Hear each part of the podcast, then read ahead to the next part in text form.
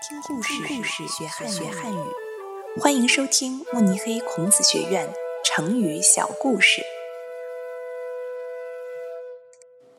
门可罗雀。西汉时期，有一位非常有名的官员，名叫汲黯。他为人正直，为官清廉，深受皇帝的重视。正因为汲黯是朝廷中的重要人物，有许许多多的人都想巴结他。每天都会有各种各样的人去他的家里拜访。汲黯的家门前热闹的就像过节一样。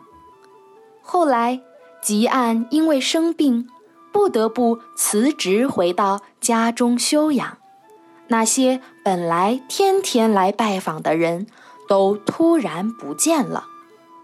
有一天，汲黯起来推开大门，看见门口没有一个人影，只有一群小鸟儿在门前的空地上玩耍。